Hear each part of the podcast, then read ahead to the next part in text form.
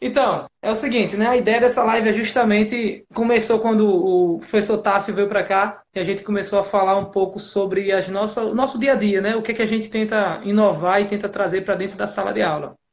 Então a gente vai falar um pouco aqui sobre algumas técnicas, né? Vai falar um pouco da nossa experiência e deixar aí expectativas futuras que a gente possa é, utilizar e que outras pessoas também. Né? Quem já tiver alguma experiência pode, pode deixar aí algum comentário. Eu já participei de dois workshops, eu ministrei um de Design Think voltado para a educação e outro voltado mais para aquela questão de percepção, foi até no IFES de Glória. Né? Como é que a gente pode perceber o aluno para então a gente verificar quais são os problemas. Talvez, até minha crítica foi essa, né? a minha hipótese, talvez você não esteja entendendo o aluno, né? por isso que ele também não está te entendendo. Então, muito aquela Sim. questão da empatia, da empatia para você ter uma noção. Então, e outra, que é uma nova geração também, né? Aí vem a geração milênio, geração Y, geração alfa. Então, é a geração que já nasce conectada.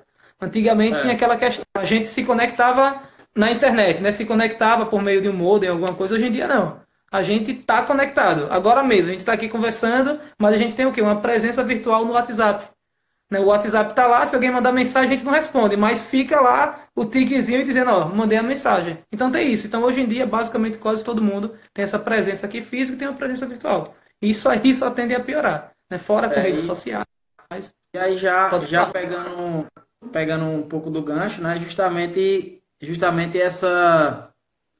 Essa. Cadê o café? Essa cadê questão café? aí. Eu vim muito rápido, deu nem tempo de tomar, tem só água aqui mesmo. Olha lá, agora olha lá atrás, ó. Café. É. Fala aí. Então, assim, já pegando o gancho, né? Essa questão de, da empatia, de, tanto do professor é, com o aluno, eu acho que do aluno também, em partes com o professor, né? Entender. Às vezes tem alguns. E aí a gente já pega para falar dessa questão de você. Do título, né? Do tema da live que a gente propôs. Que é, às vezes, o o professor tenta propor algo novo e o aluno às vezes não tem uma aceitação legal de imediato, mas se permite a outras vezes ir tentando e ver que depois dá certo, né? E aí cabe, cabe a gente tá, tá tentando fazer essa, essa mudança sempre, né? E aí você falou um ponto muito legal de se colocar também no lugar dos alunos e ver que muitas coisas do jeito que estão hoje, né, as aulas tradicionais, fica complicado é, para um aluno que já nasce conectado, o cara tem um assunto na palma da mão dele, o assunto da aula, às vezes ele já assistiu a aula antes, no YouTube, enfim. E aí chega na sala, muitas vezes, já sabendo uma boa parte. É, eu gosto até, não sei se vocês já viram um vídeo do Cortella, que ele, naquele estilo dele, né? Ele falando até sobre como é feita a aula, aquele questão do formato da sala de aula. Porque você num vídeo do YouTube, ela com certeza é uma videoaula, ela é mais interativa e mais interessante para um aluno, para uma pessoa que quer aprender. Porque é uma pessoa que está falando na sua linguagem, uma pessoa que tem também exemplos do seu dia a dia é uma pessoa que você sente mais a empatia, pô, eu sinto mais empatia por aquele cara do vídeo do que com um professor tradicional, então já gera aquela, aquela barreira. Eu já entro, poxa, que aula chata, né? Não tô nem aí pro assunto, já como o, a pessoa que está passando o assunto já é tem aquela barreira, aquela diferença, então já vou começar com aqueles bloqueios mentais. Então ele até fala que é o seguinte, o cara fica ali dentro de uma sala de aula, às vezes obrigado, eu sou obrigado a ter aquilo ali. YouTube não, ele está com a mente mais aberta, está num momento, está até num ambiente melhor para que ele possa aprender aquilo ali inserir. Então tem essa questão também. Um das grandes problemas, um dos grandes problemas é a respeito do próprio formato, né? O formato do conteúdo e também o formato né? de construir, porque aquele formatozinho ali e outra, né? A gente até comentou muito no início, tem lá professor mentor. Né? Qual seria a grande diferença? Na verdade, quando você é um professor, o termo, você tem o um conhecimento, nós somos donos de conhecimento e passamos para um aluno. Mas, na verdade, é, uma metodologia né, de mentoria é mais interessante, porque além da gente passar o conteúdo, a gente aprende com esses alunos também. Essa barreira aí da empatia, dessa forma de mentoria, ela é quebrada. Porque eu aprendo com o aluno como é que eu posso passar aquele conteúdo para ele da melhor forma que ele é, é, poderia assimilar. E ele da mesma forma, pô, como é que esse professor pode melhorar e passar esse conteúdo para mim? Então é uma troca de informações. Uma e no troca. final. Acaba sendo uma, uma, troca de aprendizagem, né? Também. Isso, no final os dois vão sair entendendo, pô. Aluno, não é pra... E acaba melhorando numa próxima turma. Isso Baseado e outra coisa. Isso. Atualizando também o conhecimento do cara. Né? Meu conhecimento foi formação, sei lá, não sei quantos anos. Pô, hoje mudou as coisas, eu consigo jogar esse meu conhecimento, trago para a realidade. Vamos, o chamado co-criar, vamos co-criar é, formas para que essa definição seja mais aplicada atualmente. Né? Tem um, um, canal no YouTube aí que é Manual dos Mundos, que o cara é muito prático. Então ele, vamos fazer aqui, uma, em vez de só botar aquela fórmula química, ele mostra na prática como é que a gente pode fazer isso. Então é mais interativo, né? A gente usa mais sensores, vê só aquele texto, o cara está usando aí a questão de sensibilidade, dos cheiros, né? Da questão do, dos sentidos, então isso é muito bom. E fora a curiosidade. E quem ensina, por exemplo, programação aí, né? Você vai falar um pouco mais à frente sobre a própria gamificação, você sabe que ela tem todos os atrativos para o cara ficar imerso e ter curiosidade de querer produzir aquilo. É, e, e hoje em dia, né, você tem que ter essa cabeça aberta para estar tá sempre aprendendo também, né? O professor. E tem muitos professores que eu vejo, é, para quem não sabe, eu dou aula no estado da Bahia, no curso técnico de informática, e eu vejo muitos professores que dão aula há mais de 15 anos, 10 anos, né, de disciplinas básicas, como português, matemática, enfim. E às vezes o cara tá com a mesma metodologia de 20 anos atrás, né? Mesmo slide. Os alunos, é, e os alunos hoje totalmente conectados, como você falou, totalmente é, real time, né? Vamos dizer assim, tudo em tempo real, tem que ser aquela coisa. E a gente precisa estar tá também nesses meios sociais, né? nas redes sociais, precisa estar tá nesse meio digital para tentar justamente atrair os alunos para uma realidade, vamos dizer assim, a gente reclama que os alunos ficam na rede social vendo, vendo besteira, vamos dizer assim. Então a gente tem que produzir algo que não seja besteira, né? Produzir Exatamente. o conteúdo. E aí quando eu questiono alguns professores, aí eles, ah, tem, um, tem, tem professor lá que não tem nem celular hoje em dia ainda, não quer. Então, assim, não, hoje em dia passou a ser uma meio que uma necessidade, né? Você se atualizar realmente, não só tecnologicamente, mas também metodologicamente, né? É em cima disso que você falou, eu acho, vou até jogar um tema aqui que é bem polêmico, eu jogo até nas palestras, que eu acho que você sabe a respeito das profissões que vão deixar de existir no futuro. É, não é novidade, tem até uma projeção aí para 2021, 2050. E o que acontece? Qual a minha posição sobre isso aí? Na verdade, não é que vai, vai acabar as profissões e vai as máquinas vão dominar. Na verdade, vou jogar um spoiler muito bom que explica exatamente isso aí. Você lembra do filme do Willy Wonka? Da fábrica de chocolate? Sei. Pronto. Spoiler, né? Spoiler aí. Quem não quiser ver, spoiler sai e depois volta. O pai lá do garoto, que eu não lembro o nome dele, você sabe por que foi que ele foi demitido no início? Por quê?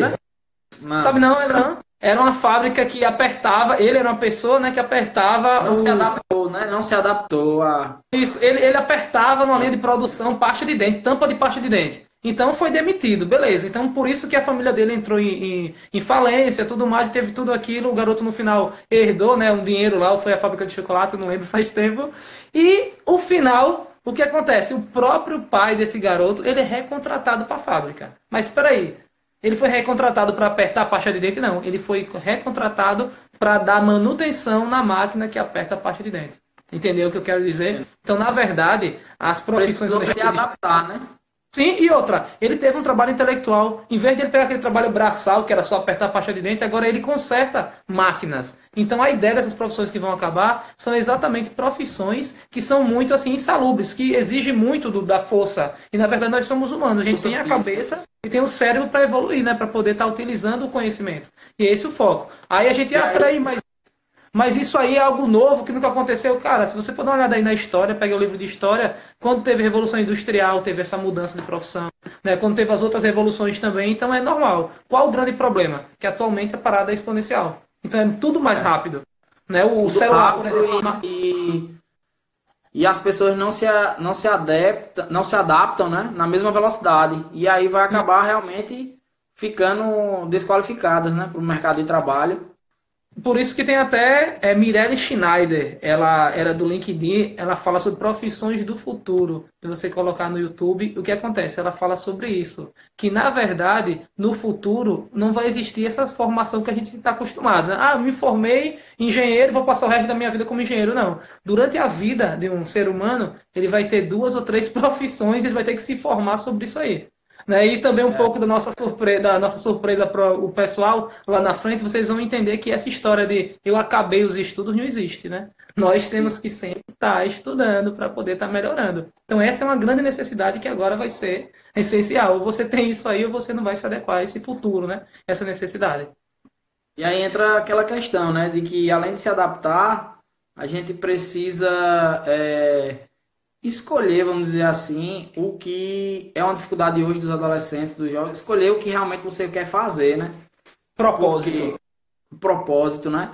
E aí, as, aí vem que as metodologias, já pegando o gancho aí, como você usa muito essa questão da criatividade, da inovação, eu vejo que isso aí realmente é o que vai no futuro ser cobrado dos profissionais, né? Não é essa questão, como você falou, braçal, e sim intelectual. E ainda assim, não é só aquela questão tipo puramente exata, não é? Como, sei lá, um cálculo, uma coisa.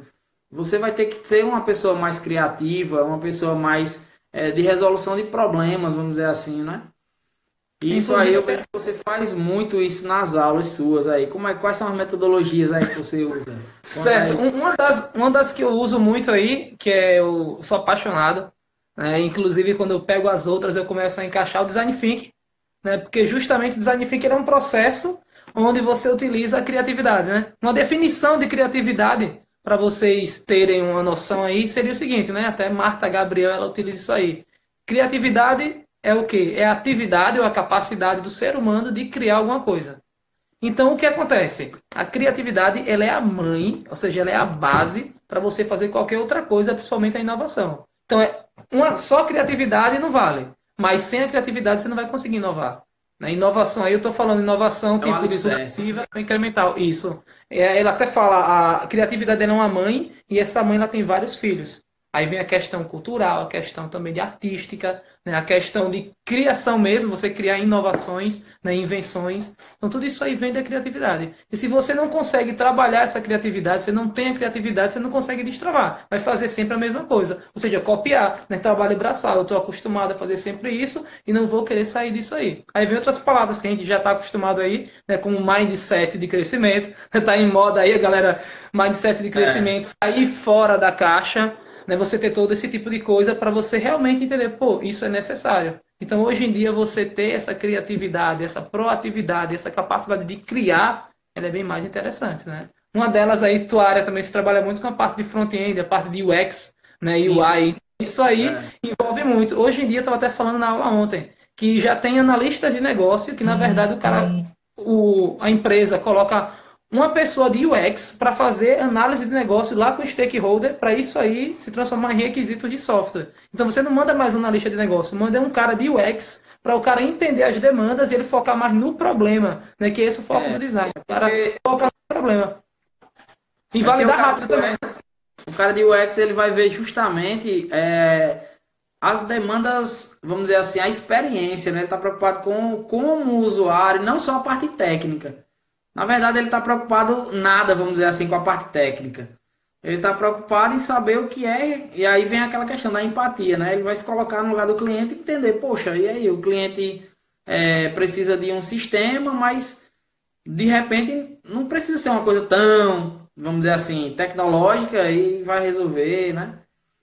E outra coisa que é interessante, hoje em dia a gente tem uma inversão. Não é mais a carência. Poxa, eu tenho carência de tecnologia, carência de profissionais, né? carência de é, soluções. Na verdade é o contrário, a gente é tem muita, muita tecnologia, é. muita coisa. Aí o que acontece? Em vez de Ninguém ser uma solução, não, é um problema pior ainda. Então, peraí, eu quero um mensageiro eletrônico, eu quero um sistema de planilha, eu quero não sei o quê. Qual seria melhor que vai se adequar à minha necessidade como pessoa a minha necessidade como profissional, vou passar vários, vários tempos ali da minha vida usando aquilo, e também para atender minhas demandas de negócio, meus requisitos de negócio. E aí, então, uma pessoa que tem essa sacada da experiência do usuário pode jogar um melhor produto, certo? Ou criar um novo, ou fazer um aparato nos que já existem, para se adequar àquela necessidade daquela pessoa, da, empatia com aquele cara. Então, esse que é o lado interessante. Então, tem muita coisa no mercado. Aí, que outra, se você for perguntar, um diz, ah, eu gosto disso, eu gosto daquilo. É igual a linguagem de programação, né? Você começa aí, ah, uso esse, uso aquele. Na verdade, tem que ver qual a melhor, o alinhamento estratégico. Qual a melhor para aquele né, do cliente. Isso. Necessidade não só é, de negócio, né? Mas sim também do dia a dia.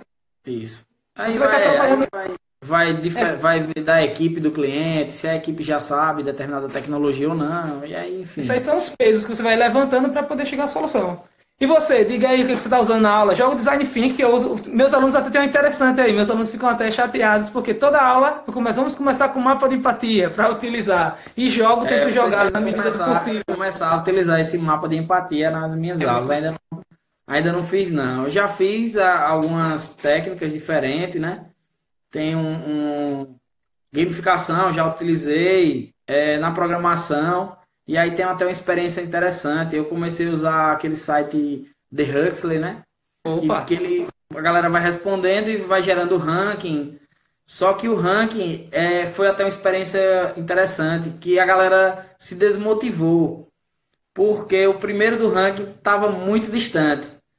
E aí acabou Os comentários aí, da galera. A galera é muito competitiva e aí acabou distanciando muito e, e desmotivou o restante, né? Então foi uma experiência boa para mim, mas não foi uma experiência, vamos dizer assim, não foi um resultado positivo da gamificação, né? E aí cabe talvez fazer um ranking local com os alunos, talvez, né? Com a turma. Porque você está comparando o que ali? Uma pessoa que já está há muito tempo não, e conhece. Mas isso foi entre os meus alunos, pô, que eu tô falando. Mas eles, Poxa. Entre eles, teve um cara que ficou respondendo questão a madrugada só pra subir no ranking, pô. Foi, foi um tá certo ele, entre eles. tá certo ele. É. Tem que fazer isso mesmo, eu faria é. isso. pra subir. Foi, foi, foi, tenso. Já usei também o, o Kahoot pra, Kahoot. pra quiz, né? Kahoot. É muito bom. A galera gosta.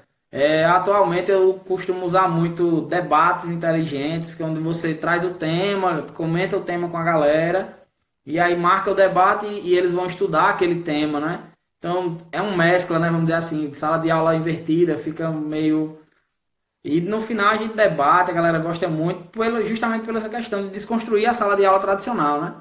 Não fica só o professor copiando no quadro, ou slide, slide, slide, mas traz o contexto e trabalhando com outras disciplinas. Né? No meu caso, como é ensino médio, geralmente eu trago os debates e, em conjunto com a professora de redação, eu sempre trago um debate de um tema que possa gerar uma redação para eles estudarem para o Enem. Né? E aí é legal isso aí. E também, assim, em relação a, a, a essas, utilizar essas metodologias você tem alguma dificuldade aí na UFES, ah, enquanto diante da coordenação, ou até outros professores que chegam e dizem, ah, é oba-oba, ou alguma coisa desse tipo, que acontece muito isso aqui comigo também. Como é a sua experiência? a galera vai, vai reclamar aí. Olha só, na verdade, o, isso é normal, né? Tem até aquela coisa, você está sendo criticado, você está começando a ter resultados. No meu é. caso, eu não tenho tanta reclamação do pessoal da coordenação e nem do, dos outros professores.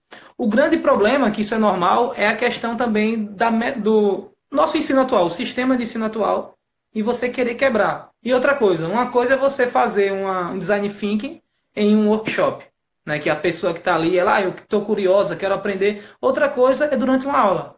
E outra coisa também, você tem uma aula tradicional, de repente vem para uma aula dessa imersiva, depois volta para uma tradicional, alguma coisa aí está diferente para você. Então, o que é, acontece? Às vezes não é culpa, mas é exatamente por causa do sistema, o próprio aluno ele não está calibrado, poderia dizer isso aí, para estar tá naquilo ali. Ele fica, peraí, o que é está acontecendo, né? E como é que vai avaliar? Não, e, e você está tendo. E outra, como é um método construtivo, que é a sala de aula invertida, você está aprendendo junto. Então fica aquela coisa, né? Do empoderamento também. Para isso, você não, ou você passa o conteúdo para a gente, ou então a gente tem que gerar conteúdo, que é isso aí, na verdade é qual criar. Então acontece muito desse lado. A gente vê algumas desmotivações, né, até por lado dos alunos. É, e eu... também existe o contrário, né? Tem pessoas que adoram isso, cara, foi a melhor coisa que aconteceu na minha vida. Mas exatamente isso, não é culpa de aluno, mas é sim culpa do próprio sistema. Né? E outra, a calibragem. Não é uma aula, não, as outras aulas não estão todas voltadas para isso aí. Né? Uma sala de aula invertida, um design thinking ou até uma própria gamificação. Né? A parte boa, é. no seu caso, como é ensino médio, tem aquela questão muito do pedagogo ser um pouco mais complicado. Aqui, por ser universidade, a gente tem essa flexibilidade maior de poder utilizar. É, aí é bom. Porque no, no meu caso, tem a questão tanto da, da do sistema educacional em si, que o cara vem do ensino fundamental, né? E aí o cara entra já acostumado, os professores, que aí, ou seja, já é uma coisa que precisa mudar urgentemente lá da base, enfim, não vamos entrar nessas questões. É, Mas e, aí o cara outra, vem.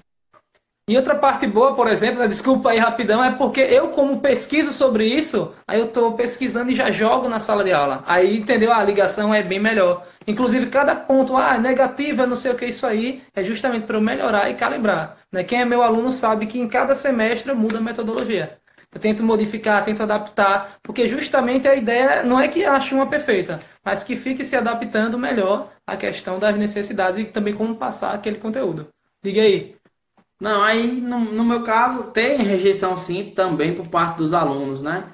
De, de às vezes reclamar, achar que o cara não, não quer dar aula porque tá dessa forma, o que realmente de fato acontece também, é bom salientar com muitos professores que não, não acha, né? Eu acredito que o ensino, por ser ativo, é, por ser, não, não precisa, vamos dizer assim, explicar o assunto. Por exemplo, ah, não, o cara tem que aprender só sozinho, é, se vira tal, também acho que não é por aí, né? Então, assim, tem que ser um, uma construção em conjunto, né? Realmente, não adianta você querer só que o aluno aprenda sozinho e nem você também tá só naquela explicação chata toda a aula, né? Tem que ter, ter o, acho que o, a dificuldade da gente é achar esse ponto de equilíbrio, né? De, de... O que acontece? Essa questão da mentoria, né? Você não vai passar um conteúdo, né? Você vai auxiliar o próprio aluno, né? o, o conjunto de alunos aí, para eles criarem o, o conteúdo, eles pesquisarem. Uma das coisas que eu uso muito, por exemplo, mapeamento sistemático né, e revisão sistemática. É muito interessante essa, essa metodologia, você usar para que o aluno busque o conhecimento. Porque uma coisa é a gente pegar um livro, sei lá, 2006, 2007, né, 2000, até 2011, alguns livros aí da, de tecnologia, e faz, olha só, a definição é essa daqui, beleza. Só que o estado da arte e da técnica aí está bem mais atual. Então, peraí, você tem suas pesquisas, suas perguntas, vamos buscar lá nas bases de dados aí, escopos ou o que for, né, do periódico CAPES, pega artigo aí de periódico ou de é, de evento, né, de conferência que está lá em, em, alta, dá uma lida e vê como é que esse cara ele está tratando hoje em dia esse problema. Então isso aí é interessante. E outra, o aluno está trazendo, eu estou fazendo a minha comparação com o livro, né, o, a definição, né, ou aquela coisa mais antiga com essa coisa atual. E o aluno está vendo ali, pô, tá gerando interesse, que legal isso aí. Até porque mais à frente ele vai trabalhar num trabalho de conclusão de curso, um TCC, e também vai para o mercado de trabalho, um mestrado, um doutorado. Então ele já está pegando isso aí. Então essa é uma sacada boa, principalmente essa questão da agilidade. A gente não pode ficar só parado com o assunto que já está condensado em livro e não pegar esse chamado estado da arte, que é essa coisa mais atual. Isso aí, aí é, um, é, uma, é um ponto de vista diferente um pouco, né, do, do meu aqui, porque, como você falou, o meu é ensino médio. Então, ensino médio, é, infelizmente, existe aquela, aquela estrutura engessada, né? Não tenho tanta liberdade, por exemplo, de não aplicar prova, não é? De, de avaliar apenas o projeto. Tem muito essa questão. Ainda eu tento, às vezes, vamos dizer assim, fazer diferente, diferente do que pede o sistema, mas acaba que é, é, você é cobrado por ter aquela, aquela estrutura, mas é muito legal. É bom ver, ver que está evoluindo, né? Inclusive, e... o que acontece? O aluno de ensino médio tem, tem ainda que eu não sei se isso é bom ou é ruim, nem entro para criticar, que na verdade o ensino médio ele não existe, né? O cara está se preparando para o Enem, se preparando para entrar na universidade. Ele não vivencia aquilo da maneira que seria interessante. Ah, eu estou aqui preparando, mas inclusive as grandes é, escolas, o que, é que ela faz? Simulado no sábado, simulado não sei aonde. Tem até umas que por causa de hoje, hoje ah, diga aí. tarde teve um aluno do Enem, né? lá na escola que eu leciono. E aí, já para tentar fazer essas coisas um pouco diferente, eu já trouxe um conteúdo sobre produtividade, técnicas de estudo, também para não ficar só aquele conteúdo e também assim, infelizmente ou felizmente, né? A gente é tem isso. que preparar isso para o Enem também. Porque o cara precisa, é, se ele quiser, obviamente, fazer a faculdade, ele, hoje em dia, basicamente, a entrada é o Enem. Né? Pode ser que ele não queira, até diga meus alunos, ó, não é que ninguém está ali obrigando a fazer nada, não. Se quer empreender, o importante que eu digo é estude. Estude. Seja faculdade, ou curso, ou leia livros, bastante. Estude, né? Independente se for faculdade ou não, vai ter que estudar. É, o, o correto é o seguinte, né? O certo, ele sempre vai estudar o resto da vida. Onde ele for entrar aí, é. se ele quiser continuar crescendo, né? Claro também, se ele quiser ficar fixo ali, tá ok. É a opção do e cara. Onde entra, onde entra, eu acho que o ponto-chave, né, dessa, dessa visão que a gente tem de, de ser mentor e não professor, né?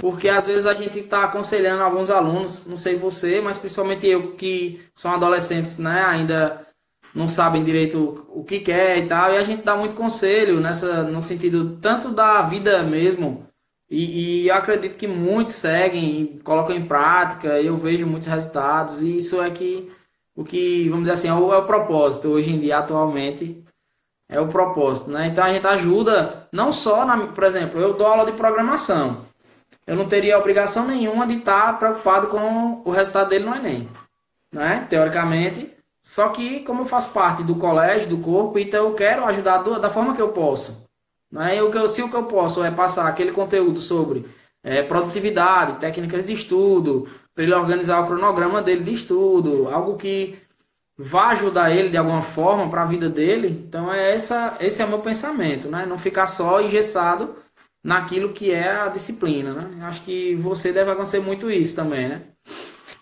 É, o que acontece é o seguinte, eu gosto daquela frase de Lewis Carroll, né? Uma frase batida, mas se você escrever e ficar olhando para ela assim todo dia, você começa a notar que ela tem um propósito, né? Quem não sabe onde quer chegar, qualquer local, né, qualquer caminho, qualquer objetivo, né? Serve. Serve. O que isso significa? Na verdade, é o propósito. Né? Você chega tanto no ensino médio aí, quanto no, até na faculdade, né? até pessoas já são profissionais. Você está aqui, aí dá aquela parada e faz, espera aí, né? se a gente está falando muito de propósito, qual é o meu propósito de vida? Né? O que é que eu estou fazendo? Porque hoje eu estou fazendo essa live? Porque hoje eu estou estudando isso, né? Porque eu estou fazendo essa graduação? Eu vou fazer Enem? Por que eu vou fazer um curso de Direito, um curso de Engenharia? Por quê? Eu não sei, entendeu? Porque eu não tenho, eu não estou observando o meu propósito, o meu caminho, eu não sei o que é que eu quero de deixar de legado. Então, se você tiver isso bem definido, com certeza você, ah, eu tô, já tem a justificativa. A gente, nós seres humanos, temos muito essa questão de justificar tudo, né? Não, eu estou fazendo isso porque tal coisa, então está justificando. Então, Cara, se você tem um propósito bem definido, você vai dizer tudo que eu estou fazendo aqui é para chegar nesse propósito, é um caminho. É. Como você não tem, aí fica complicado, pô. Às vezes até isso, às vezes eu tenho o maior cuidado, né? E eu tenho, às vezes, isso se empolga. Não, vamos empreender, vamos criar startup, não sei o quê, aquela coisa toda. Peraí, é mas. Assim, né? É, você parou pensar, cara, você quer criar uma startup? Né? Você quer. Qual o seu sonho, né? Qual o que você quer deixar de legado? O que é que você quer fazer realmente? Porque a ideia é tentar trabalhar em cima disso aí. E não simplesmente a gente está jogando. Aí acontece também isso, é até uma autocrítica. Né? Às vezes a gente chega, ah, vamos ser disruptivo, fora da caixinha, não sei o que, fazer aquilo, mas se o cara não quiser, entendeu? Não for o foco dele. Então o que acontece? A gente critica tanto essa metodologia, ah, professor, vamos ser mentores, né? não só jogar o conteúdo, mas a gente está obrigando do mesmo jeito. E outra, a gente já está deixando mais complicado porque está jogando um monte de metodologia que o cara tem que aprender e que, de certa forma, uma metodologia ativa aí, alguma design thinking, alguma coisa, força o cara a fazer. E na outra não, né? Você decora, copia, alguma coisa do tipo e você consegue fluir. Então tem esse tipo de coisa. Então, o grande problema aí, que também não é. A gente tem que auxiliar, mas não é tanto foco da gente. Talvez seria uma parte mais de vocacional e tudo mais, é a questão do propósito. Né? Tentar é. chegar e perguntar realmente e não é fácil. Né? É tem fácil. pessoas que têm que viver muito para depois parar, para meu propósito é esse. E tem pessoas que mudam, cara, meu propósito agora é outro, é aquilo. Então, se você tem um propósito bem definido, eu quero chegar em tal canto. Então fica mais simples, né? Faço até uma analogia. Imagina você encher o tanque do carro, dirigir e não ler nenhuma placa. Não, vou sair feito doido aí na vida dirigindo. Ninguém faz isso. Sem que você olhe uma placa. Já fez. Eu geralmente, eu geralmente, não, eu geralmente faço uma analogia da seguinte forma. Diga Imagine, imagine você pedir um Uber sem Sim. saber para onde vai. É. Não dirija sai aí, tá doido. Dirija. Não sai, você não consegue nem sair da primeira tela do Uber, né? Então você não consegue pedir. Ou seja, é aquela história. Para onde você, você quer ir? É, a primeira pergunta que ele faz. E aí você não sabe, você vai ficar ali parado. Né? E aí, se for um táxi, você entra no táxi e aí realmente você vai começar. Não vai para onde? Não sei. O cara vai ficar e rodando. Assim, o motorista vai ficar inconformado. Vira à direita, vira à esquerda. Ele, ele, é. ele vai travar. Ele vai dizer, cara, esse bicho vai me levar pra onde? Né? então ele vai, olha lá, tem o cara aí que é Uber, ele tá dizendo, o cara nem leva. O cara, meu irmão, que sai daí, você tá doido. Né? Já dá uma, uma estrela pro cara ali e cancela. Porque imagina, bicho, eu quero igual o Forrest Gump, né? Sai feito doido aí correndo, tal, tô nem sem objetivo, sem nada. Não é assim que funciona. Então, na verdade, o outro grande problema é pensar que é assalto. Vai pensar que é assalto. é por aí. Tá vendo? Ué, tá, não tem condições não. Então, esse tipo de coisa. Então, é interessante você traçar. Se você não consegue ter um, um propósito, uma coisa mais longe, né? Você tem que tentar pensar, peraí, vamos... Uma meta, né? Um objetivo, uma coisa menor. Então, você joga um... Em vez de ser um, um objetivo de vida, tenta colocar, peraí, o que é que eu quero daqui para o final do ano? É, qual a minha meta? Não, não é tranquilo. Então o que é que eu vou fazer? É daqui para o final do ano. Então é. deixa certinho já e vai tentar fazendo aquilo. Então você vai notar que é uma coisa guiada. Tudo que você vai estar fazendo é para atingir aquele objetivo. Então isso que é o, o mas é isso que é isso que eu ia falar. O, mas mesmo que você coloque uma meta para curto prazo, eu acho que você tem que ter em mente o que é que você quer alcançar lá no final, né? Porque senão é aquela história. Para correr a maratona, corre 500 metros, depois mais 500, só que você tem que saber onde é que você quer chegar. Senão também você vai correndo 500, 500, 500 e aí depois você pegou uma contramão aí. Aí não... Tem outra coisa, já que você jogou. Até, eu até falei hoje, eu até comentei hoje na aula, eu disse, pô, se tu quer fazer medicina e tirou uma nota que não dá para entrar em medicina, vê uma faculdade que aproveita o maior número de disciplinas que você conseguir entrar e começa e vai tentando, porque tu já tá adiantando um pedaço ali, né? Enfim. E fora a estratégia, né? Aquela questão, se você vai correr 5 km é uma estratégia. Se vai correr 1 um km é uma coisa, vai correr uma maratona é completamente diferente. Então você tem que pensar nessa questão da estratégia. Não é a mesma coisa. De correr é com você aí. Precisa, é, que você falou aí, já é diferente. Beleza. E aí, Beleza. pra gente finalizar, Fala aí um pouco dos seus sonhos, né? O que você queria, um ambiente ideal. Né? Voltando ah, a falar o meu. Desse... Vamos fechar aqui nesse, nesse ponto. Se eu, se eu for falar o ambiente, o ambiente atual que eu dou aula, tu vai chorar, pô. Aí, aí é melhor. Maratona é maratona aí, ó, tá vendo? É aquela coisa, né? Maratona não é correr, é estratégia. Você tem que saber falar. Eu acho que eu acho que maratona é aí falando, maratona é o que eu, que eu vivo todo dia, para dar aula de computação sem laboratório de informática. Aí eu boto a galera para programar no celular, enfim, aprender programação no caderno, é complicado. E a gente vai dando jeito, né? E, e é, algumas metodologias dessas ajudam muito. Né? Eu já utilizei post-its, né, para fazer um, um, um quadro desse aí que você fez, Kanban, né? Assim, cara. Ó, tem, tem, um projeto, como eu tenho aula, cinco aulas no mesmo dia, e aí eu. Olha lá, teus alunos, ó, sem mimimi. Sem mimimi, é isso aí. Tá vendo? e aí eu pego e boto a galera. Foi massa esse dia, né? A galera fica. É, é, interage bem mais. E assim, o que eu queria mesmo, o ideal, acho que seria é mais essa questão do sistema educacional. Como é o meu ensino médio, né, é uma realidade o seu é outra realidade, né? É a universidade, é, é óbvio, principalmente federal, né? É óbvio que ainda tem algumas precariedades, mas nada perto do que, do que a educação básica tem no, no Brasil, não diria, né? Não é nem só aqui no estado, mas no Brasil. Mas eu, é como você falou aí, né? É, a gente procura estar tá atualizando, se inovando para estar tá fazendo o melhor que pode, né? O melhor possível e está sempre trazendo novas metodologias, novas técnicas. Eu hoje em dia também não fico muito preso à questão do, do conteúdo em si, né? Aquela coisa muito robótica. Eu sempre trago coisas da atualidade, é, revistas para a galera olhar sobre temas relacionados que vai que o, o meu pensamento é eu preciso que esse aluno saia daqui mudado e como um cidadão melhor, independente de ser dele querer ou não seguir a carreira como técnico de informática. Como ele faz o ensino médio, ele precisa ser um, um cidadão que, que, vamos dizer assim, que contribua com algo, né? que traga algo para a sociedade. E não só aquele cara que sabe programar, mas como pessoa ele não, vamos dizer assim, não tem, não, não tem empatia por ninguém, não tá nem aí, entendeu? Então isso é muito complicado. É, em qualquer área profissional, se não tiver empatia e o cara não tiver a ética né, e a moral, se não é uma boa pessoa, para ser um bom profissional é complicado. Né? Isso é interessante. É porque nós quais, seus... quais são os seus... meus sonhos, né? Seus sonhos aí pro futuro. Certo. Uma coisa que eu acho massa interessante é, não sei se você sabe, pegando esse seu gancho aí do ensino médio, da universidade, elas são realmente, né, diferentes, mas eu acho que tem uma grande sinergia, né? Uma delas, acho que você já ouviu falar da Olimpíada Brasileira de Informática, por exemplo, de maratona. Já tentei me cadastrar.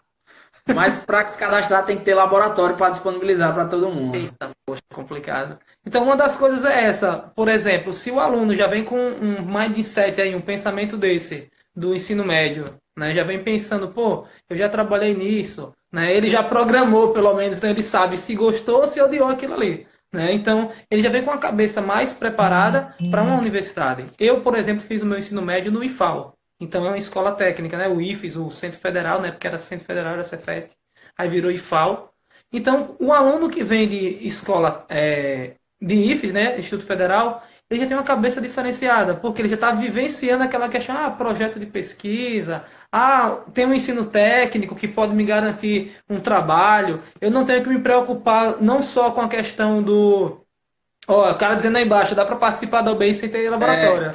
Pega Mas o contato tem a, tem a, é tem a questão da idade, pô. Quando eu olhei, tinha. Então, o nível. Aí, Mas o nível de iniciação não servia para o ensino médio, pô. Quando eu ah. olhei na época, tinha essa questão, porque lá é curso técnico, vai tinha que ser outro nível. Tá ligado? O primeiro nível que é só lógica, aí realmente o cara faz. Aí o de programação, aí tem que fornecer. Entendi. É, aí tá vendo? É. Aí é bom isso aí. Então, essa questão, se Mas ele já vem. aí, Galileu, CC, né? Vamos ver aí, de repente. É professor aqui. Conversa, passa o contato aí. Pronto. Interessante. Então, voltando àquela questão, então se ele já vem com esse pensamento, né, já está com esse pensamento ah, de, de profissão, de fazer alguma coisa, não é só foco no Enem, ele já chega na universidade diferenciado. Né, ele não vai sofrer tanto, porque é um mundo, o ensino médio, o cara tá ali, chega na universidade, peraí, agora não é só, de certa forma, não tem uma prova no final que vai fazer com que eu passe, né? Na verdade, eu tenho que agora me adequar. E outra coisa, realmente, será que eu gosto daquilo ali, né, daquela profissão? Então, a cabeça dele, já vindo trabalhada, é melhor. Porque a gente pode evoluir um pouco mais na, na graduação. Porque tem pessoas, por exemplo, que faz um semestre, dois, três, quatro. Quando tá lá na frente, faz, peraí, eu quero mudar de curso, ou então eu não quero fazer um curso nenhum, né? Eu quero fazer. Ó, um beijo aí para São Miguel aí, pessoal.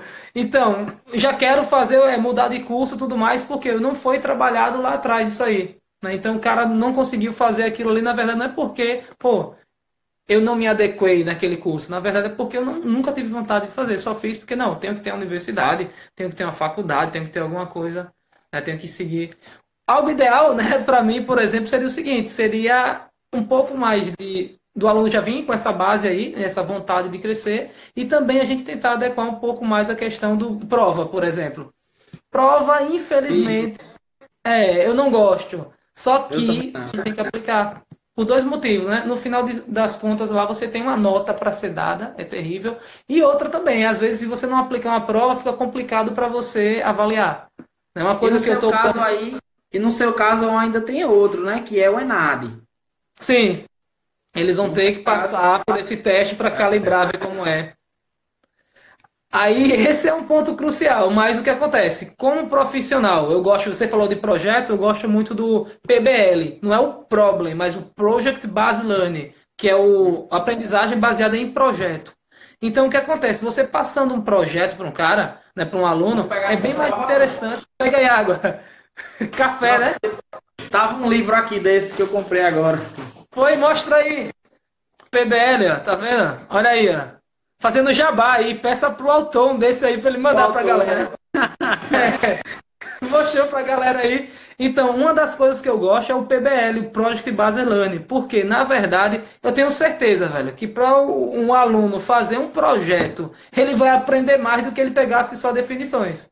É, aí, na verdade, acho que a galera de TI já usa isso Isso usa, só que não, não, é tão explícito, né? A gente usa de é. forma pra Faça um projeto. O negócio é você tentar quebrar realmente para com que esse aluno ele consiga pegar isso aí. Então ele vai vivenciar, né? ele vai aprender isso aí. Olha, manda o um livro aí, estão pedindo um livro para lagarto.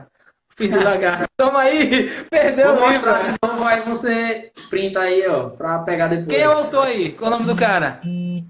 William N. Bender. Olha aí, tá vendo? É bem que era um nome massa. Se fosse um nome estranho aí, você ia passar vergonha lendo o nome da galera. É, aí esse tipo de coisa. Eu, é bom eu gosto livro. muito. Eu gosto muito é desse PBL aí. É coisa da área de informática a gente já usa, pô. Aí.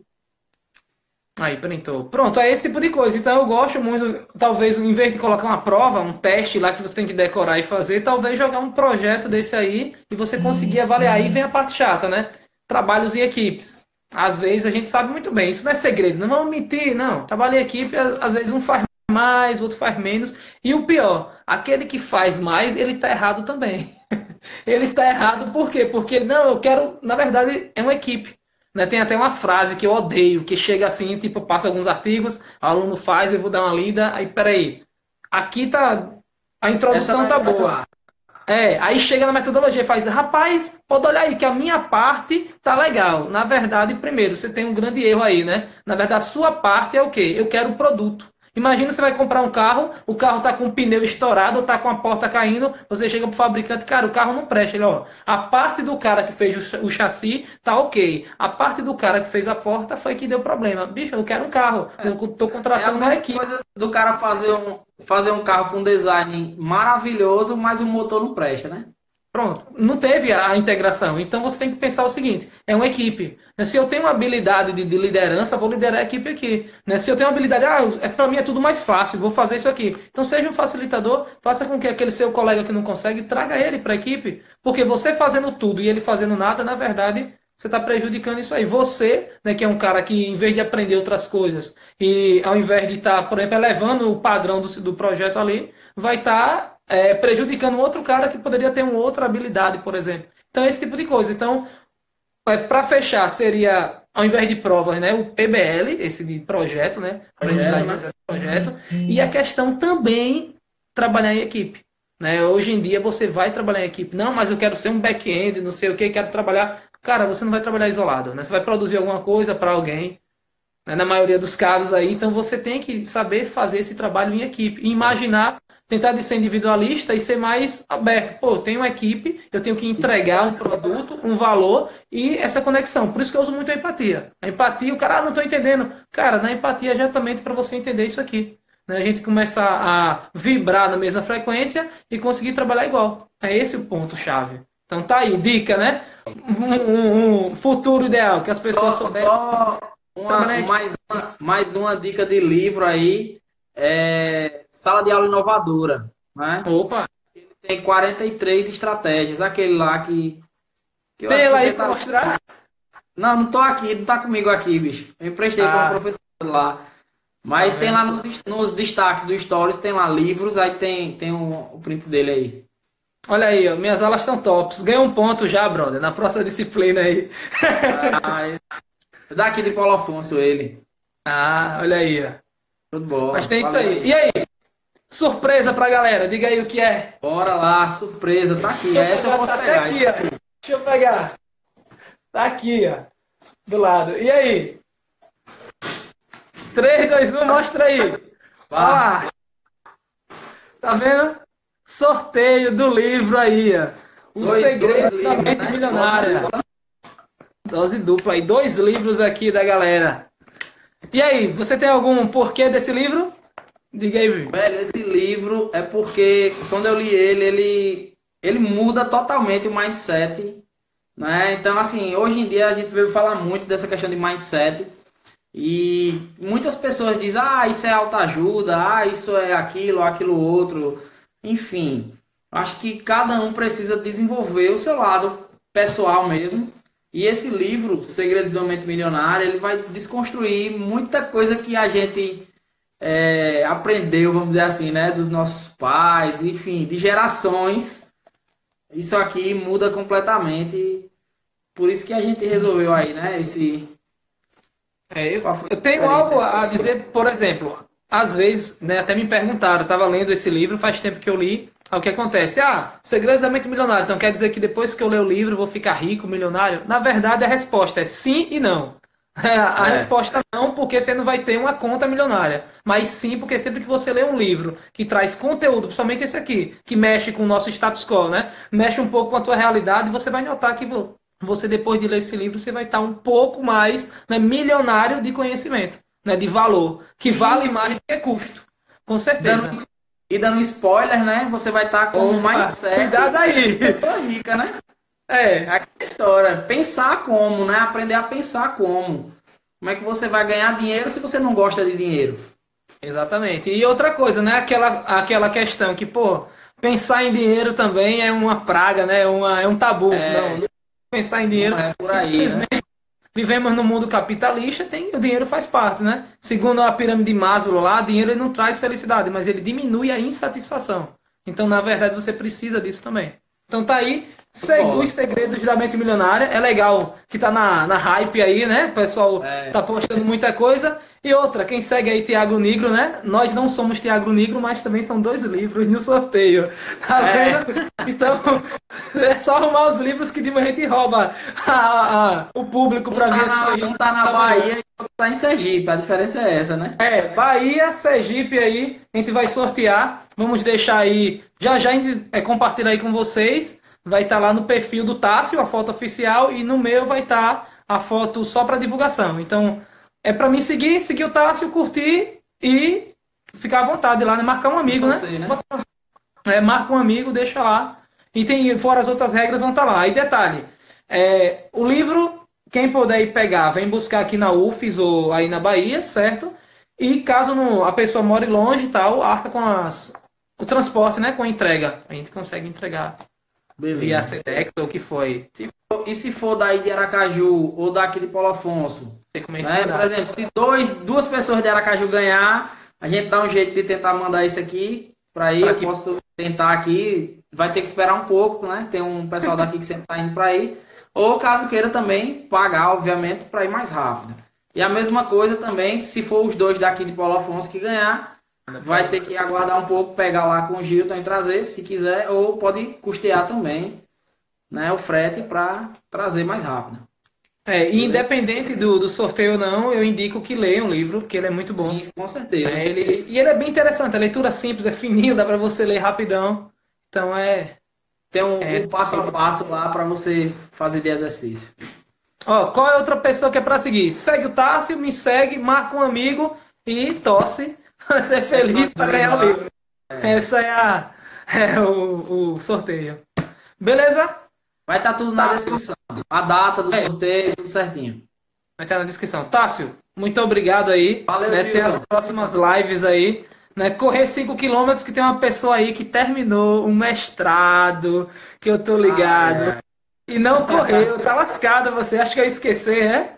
Tá ligado? E mestrado é mais caro, vai correr mais. Tem que treinar, tem que treinar. Não, você vai, vai ver que vai caminhando. Vai caminhando aí. Da Beleza. Vez quase desmaiava aí na UFS. Mas foi bom, depois tive até açaí, né? Tá de boa é. aí. Foi. Tá de boa. Beleza, Tássio? Um abraço. Um abraço. Pessoal, qualquer coisa, manda direct aí, né? Acho que o Tássio também tá disponível. Manda direct, a gente, a Sim, gente discute. Manda. Né? Se for uma coisa mais séria, a gente marca também. Quem tiver, siga lá também, olhe lá o material. E quem tiver dúvida, pode chamar no direct aí. Quem quiser falar alguma coisa sobre essas metodologias aí, estamos à disposição. Isso aí. Beleza, vou tomar um café Valeu, agora galera. Falou, abração aí, gratidão, galera. Tchau. Até mais, velho. Tchau, tchau. Falou.